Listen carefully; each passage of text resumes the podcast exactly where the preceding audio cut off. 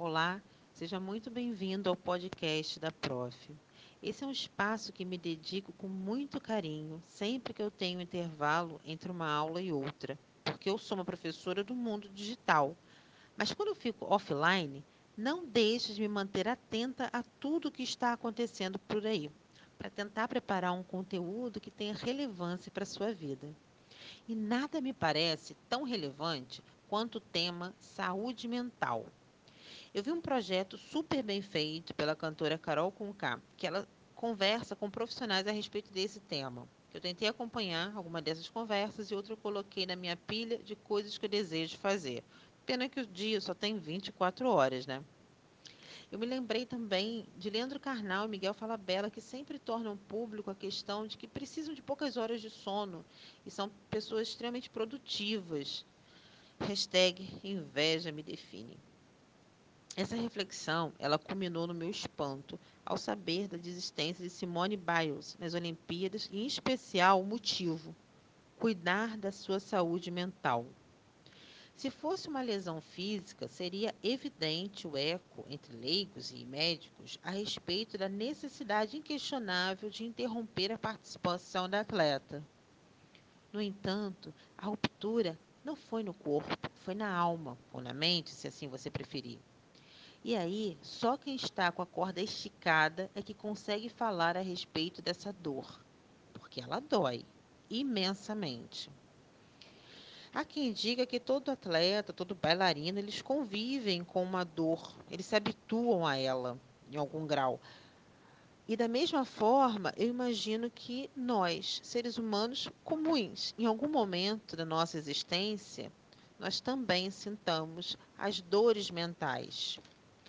Alguns de nós sucumbem, outros se anestesiam, e uma parte pode parar e olhar para essa dor.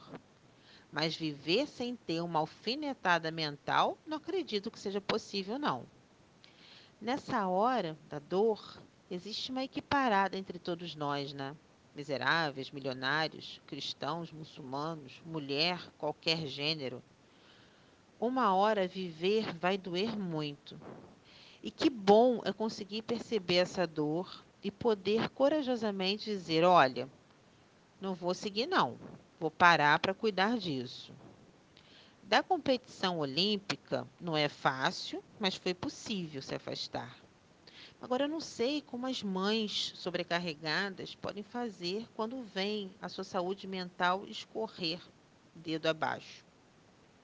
Os filhos que são cuidadores também de seus pais idosos, que acompanham o outono da vida, muitas vezes também percebem a sua saúde mental esvair entre seus dedos, em, pelo ralo abaixo, mas não há como pedir uma pausa e eles seguem.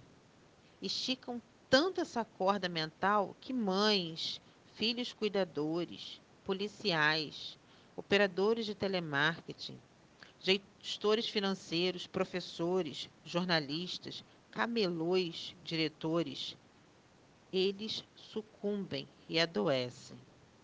Como eu disse, essa dor nos iguala. A diferença está não mais no privilégio econômico, mas na expertise de saber pedir ajuda, respirar e admitir que a terapia, o medicamento, a meditação, o exercício físico, o cuidado de com uma plantinha, com animais, uma roda de conversa, um pouquinho de autocuidado, mais frutas e menos fritas, uma reunião com sua bolha de amigos que pensam parecido e não vai gerar aquele estresse de uma conversa desgastante. Bom, que todas essas coisas fazem que a nossa corda não estique até arrebentar. Olha, se a Simone Biles pôde chegar no olho do furacão e redesenhar tudo lá em Tóquio, meu irmão, sabe o que é chegar lá? Eu também não sei, mas é coisa pra caramba. E ela disse: Não sigo. Agora vocês que lutem, porque eu vou cuidar de mim. Então, a gente também pode. Não sigo nessa relação ruim. Não sigo nesse trabalho que me oprime. Não sigo nessa residência tóxica. Não sigo nesse físico sem energia. O que Simone Biles vai fazer, eu não sei, mas continuarei criando os meus podcasts porque entalada com as coisas que me incomodam, eu não sigo. Obrigada por ouvir até aqui. Você é parte da minha cura.